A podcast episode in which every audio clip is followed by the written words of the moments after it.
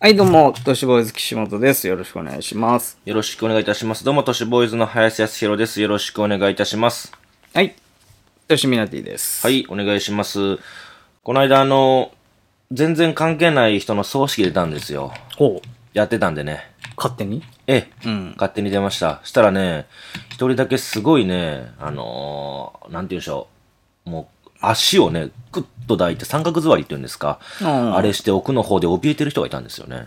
葬式で葬式で。うんで、泣いてるんですよ。うんどうしたのまあまあそういういるかっ。て言ったら、ん俺のせいで亡くなっちゃったって言うんですよね。ああ、そういうこともあるか。うん同級生だと。うん。俺がいらんこと言っちゃって、多分それで気病んでもうて亡くなったんやと思うと。うん。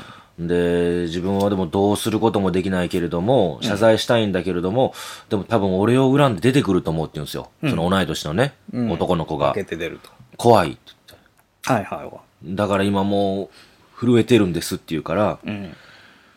こう言ってやったんですよね。うん。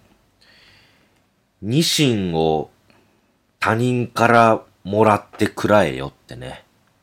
これはまた難しいこと言うね、急に。えって言ってました。うん。はあってなる。だから、いや、ニシンから他人、ニシンを他人からもらってくらえよって。ニシンってあの魚の。そうです、そうですニシンか。うん言ってやりましたよ。ちょっと全然理由がわかんないんですけど。実はですね、ニシンは、同年の人が亡くなった時にニシンを他人からまで食べれば飼料に合わないっていう風に言われてるんですよ。うん。ニシンね。どうん、同年の人へそう、だから、同い年の人。え、なんだそれ。同い年の人が亡くなった時にニシンを他人からもらって食べれば飼料に合わないなんていうことをですね、秋田県では言われているそうです。うーん。で、ニシンが大量に取れた年は凶作となるなんていうふうに秋田県では言われている。大量に取ってしまうと凶作。それ以外のものが全く取れなくなるみたいな、ちょっと神がかり的なね、そんニシンねなお魚らしいんですよね。ニシン御殿とかあるあるからね。う。そうですね。ん。あんまよくねえんだよ、じゃあ取りすぎみたい。いですよ。民間療法とかもかなり多いですね。うー。うんん。はいはいははい。い。ニシンね。そうなんですよニ。シンそばとかあるんで。あります、あります。食べたらいいんじゃないか。はい。僕はあまり好きじゃないんですよね。あのーそれは僕もです。あ、そうですか。はいそ。れでは行きます。教えて都市伝説。はい。はい、この企画は我々が話したい話をおーしていく企画ですけれども、今ですね、ある有名人が幽霊屋敷に悩んでいるんです。はい。それは誰かと言いますと、ウィリアム皇太子ほう。でございます。はいはいはい。海外のですね、フロントローというですね、編集部がこちらの記事を取り上げているんですね。うん。ウィリアム皇太子が別荘のアンマーホールに幽霊が出ると知ったと。うん。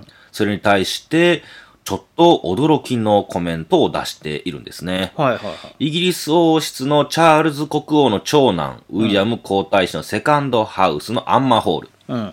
超常現象専門家のリチャード・フェリックス氏曰く、ここには幽霊が出るぞって言うんですよ。うん。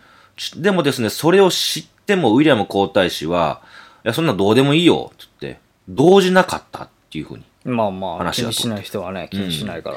アンマホールは2011年にウィリアム皇太子とキャサリン妃が結婚した時にエリザベス女王からお祝いとして贈られた家。へえ。だからですね、まあ、この一家は休暇をこの場所で過ごすことが多いらしいんですよね。うん。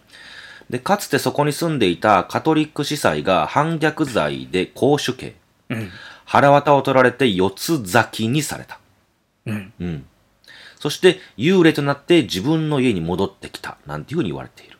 うーん。さっき言った超常現象のですね、まあ、研究家のフェリックス氏曰くですけれども、うんポッドキャストやってるんですね。うんうん。ヘロー・ア・ライト・ローヤルっていうですね、うん。最新エピソードでフェニックス氏は、えー司祭は、んヨークという場所で処刑された。うん。アンマーホールで彼の声を聞いたという人たちがいますと。うんまた、アンマーホールをさまよう司祭らしき人物の幽霊を見たという話もあります。うん。これと続けて、幽霊が出るという話をウィリアム皇太子が事前に聞かされていたということを明かすんです。うん。だから知っていてそこで休暇を取っている。うん。ウィリアム皇太子たちはアンマーホールに引っ越す前に幽霊について警告を受けていました。おそらくウィリアム皇太子の発言だったとは思うんですが、幽霊がいなければ古い館は成り立たないでしょと言ったそうですと。なるほど。なお、まあこの幽霊、まあ心霊研究家のフェリックス氏の言う司祭は1595年に反逆罪で処刑されたイエズス会の司祭ヘンリー・ウォルポールのことを指している可能性が高いっていうふうにアメリカのピープルが伝えているとうん。いう話なんです。はいはい。だからね、あのーウィリアム皇太子ですよ。うんイギリスのこれから国王になるんですか長男ですから。うん。うん、このチャールズ国王の長男ウィリアム皇太子が別荘として幽霊ハウスを使っているという。うんそういう話なんですよ。でもなんか困ってる感あんまないまあけどね。ねうん別に受け入れてる感は。そうね。で、周りはちょっと困ってるみたいね。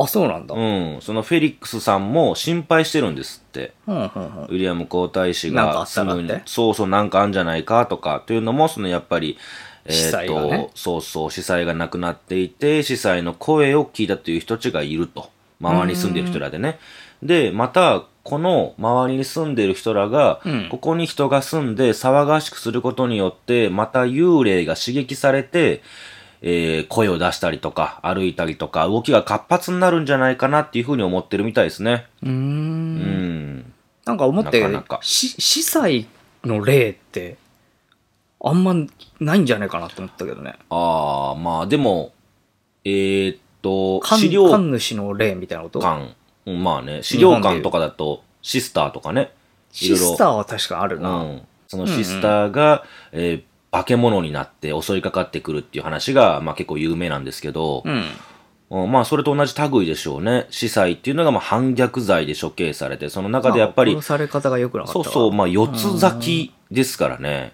うん、腹渡を4方取られ向てに、そうそうパーン、とバツッと。うん両腕両足バッツンですからままああまあなかなか恨みを持ってるでしょうというねで自分の家に戻ってくるというね幽霊になるうんうんうんっていうまあフェリックスさんが語るというそこにまあ住めるんでしょうかっていうねまあでも確かに動画とかで撮ったらどうなんだろうとは思う、まあまあね、うんまあ、なかなやから皇なそう太だ子のけどね別荘やからなんかでも撮られる側でもあるから、難しいですけ映れるどともかねあるかもねはいでは続いてです、続いて幽霊屋敷また続くんですけれどもロサンゼルスうん岸本さんがですね一回あのセシルホテルってああはいはいやりましたよね、うんこのセシルホテルっていうのって、うんまあ、あの、有名なね、えっ、と、殺人とか失踪事件が起きた場所として、うんね、ホテルかなりですね、知名度上がりましたけれども、それとは別に幽霊屋敷とも呼ばれてるんですよ。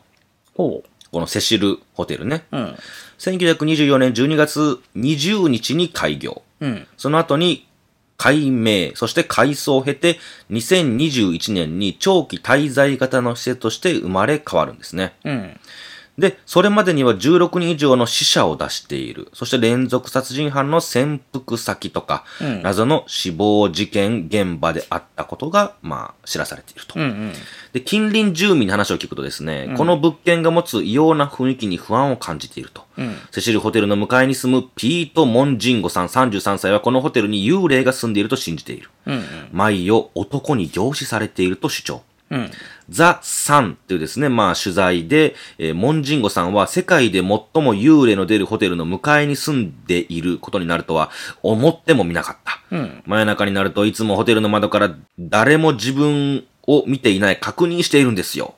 というふうに、まあ注意をするというう。んモンジンゴさんは最近になりこのホテルに探索することを決意。警備員との信頼関係を築いて中に入るんですね。うんで、ホテルの上層階に着くとめまいがひどくなる。うんエネルギーが変わり、すぐに重く病的なものになった。監視されているような感じだったと明かしていると。うんで、まあ、エリサラム事件がね、かなそり、うだね、うんまあ有名にな有った名ねですよね。あと、まあ、連続殺人犯、リチャード・ラミレスですね。ナイト・ストーカー。うん1980年にホテルを拠点に13人の殺害を殺害を繰り返すみたいな、うんうんで未解決事件も多々あるんですよセシルホテルはセねシルホテル内でそうそうそうそう、うんその未解決事件の殺人犯がもしかしたらここに潜伏していたんじゃないかとかっていうねうんだからまあ幽霊屋敷となるまあ理由というかポイントっていうともうむちゃくちゃあるんですよまあ一説にはもう人が死んでない部屋がないぐらいのあー感じで言ってたからねそうそうで、名前変えようが、うん改装しようが、うんやっぱりこの、モンジンゴさんね、向かいに住んでいる人からすると、ん男に凝視されているなんて言うし、雑さんまあまあのあるよ取材でもそう語って、なおかつ、まあ、警備員と信頼関係築いて中に入っても、やっぱり変なものを感じてしまう、みたいなうんうね、んうんなかなかやっぱり難しいんじゃないかというね。難しいまあまあそうね、うんでもそれが売りにもちょっとなってる部分あああ、るかそらうねね。その、うん、うんそうそう。こちらですね、まあ、デイリースターやザ・サンが報じていると。うんははい。いアメリカ・ロサンゼルスホテルですね。まあ、うん有名らしいです。セシルホテルね。はいはいはい。では続いていきましょう。続いてですね、これは、あの、僕らも、うんあ、関一係ない言だな、とは言えない。